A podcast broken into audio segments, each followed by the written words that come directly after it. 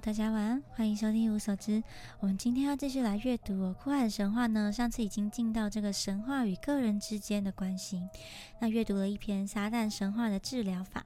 那今天呢，想要跳一下来到戏剧中的神话这个章节。那其实呢，人生如戏，戏如人生嘛，所以呢，我们今天就来看一下，在这个生活当中，戏剧中的神话的样貌。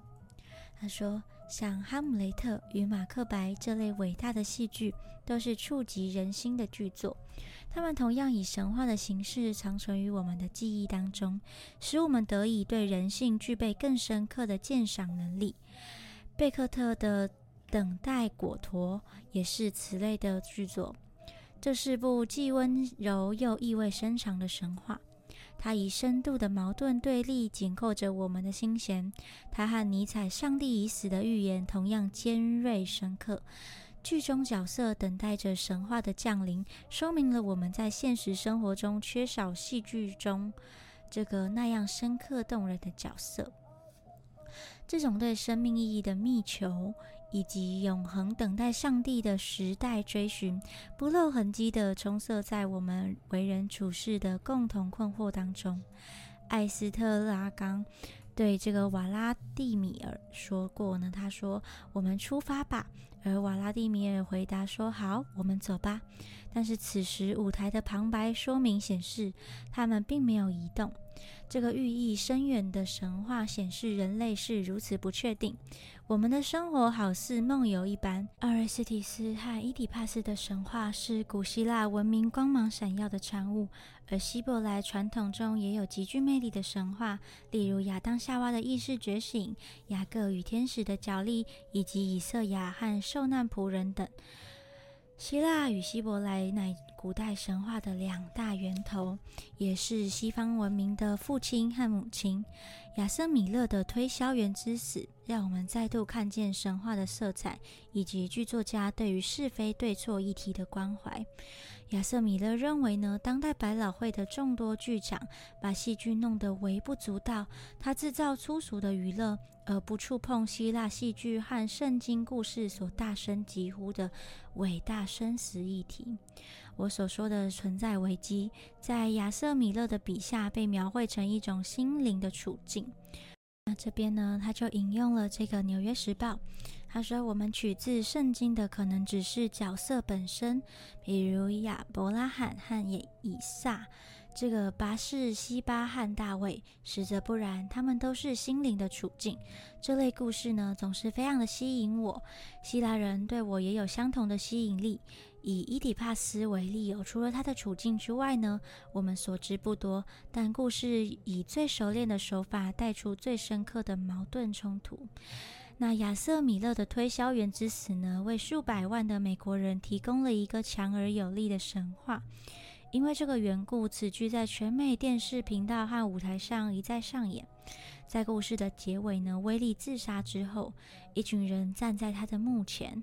威利的这个寡妻告诉已死的威利说，当天正好是这个最后一笔房贷的付款日。他就哭喊着说：“威利，你为什么要这么做呢？”然而大儿子却难过的诉说，威利从不知道自己是谁。邻居查理则试着说一些安顿人心的话。那这边呢，他就说了，就是他引用了，这是他们当中《推销员之死》这个里面的一些对白哦。他说：“任何人都没有权利责备这个人。威利是个推销员。”对推销员而言，生命没有任何需要固守的原则。他不会将螺帽套在螺栓上，他不会告诉你法律或给你药物。他孤身在外，身处茫茫人海之中，有的只是脸上的笑容与一双洁亮的皮鞋。当人们不再以予以就是报以微笑，那就是大震撼。任何人都没有权利责备这个人。推销员要有梦想，这是专业的一部分。比弗说：“查理，这人不知道自己是谁。”哈皮则愤怒地说：“不要这么说，我们会让你看其他人明白威力。他不会死得默默无闻，他有美丽的梦，这是你唯一能够拥有的梦，成为最出色的人。他在外头奋斗过，这也是我要为他争取的荣衔。”毕福接着说：“走吧，妈。”他们离开时，琳达殿后又留了一回。琳达就是他的妻子。他说：“我一会儿就会跟上你了，去吧，查理。我只要一会儿就好。我从没有机会跟你说再见。原谅我，亲爱的，我不能哭，我不知道怎么回事。但我不能哭，我不明白你为什么要这么做。我今天才缴了最后一笔房贷，就在今天，亲爱的。现在变成了空无一人的家。”他接着哭着说：“我们没有负担了。”我们自由了，我们在这个见证当代美国神话的出色表现呢，一个多少把我们都含进去的神话。因为呢，亚瑟·米勒说的是，我们从不知道自己是谁，不论是漂泊不定的推销员，或是贩卖知识的大学教授，不论卖的是新发明还是垃圾债券，我们愿意相信自己有个美丽的梦，已成为出类拔萃的人。像威利一样努力发掘我们自己定位的神话，就呈现在我们销售自己的方式当中。不论所销售的是我们的作品、观念或是努力，甚至皮鞋上的亮光和脸上的微笑，都是如此。此外，我们也会在自己的神话失灵时发觉，我们从来不知道自己是谁。但是，如果我们的人生戏剧像这个阿瑞斯蒂斯、威利或像其他角色一般，那么我们可能仍在等待着果陀。即便尽管如此呢，我们依然过着自己的日子。我们都是寻找个人神话的推销员。亚瑟·米勒的神话呢，把我们都包摄了进去。它是广大群众所居平凡世界的神话。好，那在讲完这个神话之于个人的关系之后呢，就进入到寻根这个篇章。寻根这个章节呢，其实他想要把范围更加的扩大，来谈论到这个整个社会乃至整个民族文化的跟神话之间的关系哦。所以他会有神话与道德啊、英雄啊，或者是节庆神话等等的主题。首先呢，他就引用了这个尼采有《悲剧的诞生》其中的一些一段文字，他说。我们对历史的巨大饥渴意味着什么呢？我们对其他文化的贪得无厌意味着什么呢？还有我们对知识的消费与欲望又意味着什么？如果不是因为神话的丧失、丧失神话之家与神话之源的丧失，还会是什么呢？尼采当然没有错啊！我们对神话的巨大渴求是一种对社群的渴求。没有神话的人是一个没有家的人，这样的人真的会抓紧这个紧紧抓住其他的文化，以找出神话之源。要成为社群的成员，便要分享社群的神话。比如像是清教徒初次登初次登陆这个普利茅兹岩。华盛顿总统呢过河前进德拉瓦州，布恩与卡森西征拓荒，都让我们打从心里认同哦，而且感到骄傲。这就是社群参与。所谓的外来者、外国人、陌生人，便便是与我们没有共同神话的人，那些依据不同天象引导、崇拜不同神旨的人。在世界杯棒球争霸赛现场呢，六万名球迷同唱美国国歌，烽火连天处，我们的国旗依然飘扬。国旗飘扬在自由之土与勇士之家的上方，这些都是构成美国社群神话的一部分。那所以，当旧金山呢这个四九人队赢得超赢得超级杯。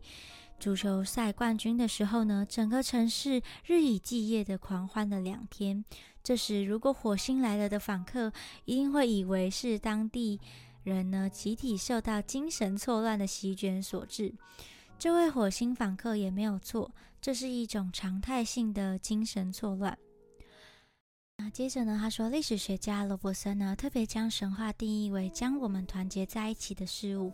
其实这一段呢，让我想到，其实艺术史上其实也有这样的变化，就是就是在过去呢，文艺复兴的时候，我们可以看见很长画家都使用一些希腊神话啊、神话故事啊来作为作画的背景。但是呢，这个到了这个浪漫主义的时候，我们会发现神话好像消失在这个画作的创作题材当中。其实呢，神话并没有真正的消失哦，它转成像是英雄主义啊、民族主义的形式再次的出现。所以呢，他说这边呢，将神话的定义是说将我们团结在一起的事，我觉得蛮能回扣到艺术史上的这个一个嗯变化。接着呢，他就说，古代雅典政治家呢，培里克利斯对伯罗奔尼撒半岛之战的彝族演讲的时候，就宣称了，他说：“阵亡将士光荣的为雅典牺牲。”这句话呢，同样适用于不如雅典那样伟大的城市和国家。不论是好是坏，我们成长的城市在记忆当中仍然举足轻重，因为那是我们历经少年陷入爱河，认同世俗。以及许多其他经验发生的地方，这个神话可以回溯到人类以城墙护民的时代，如麦西尼或特洛伊，都有如此和平与保障的措施。在中古和古代的围墙城市呢，人们的神话会受到围墙的限制。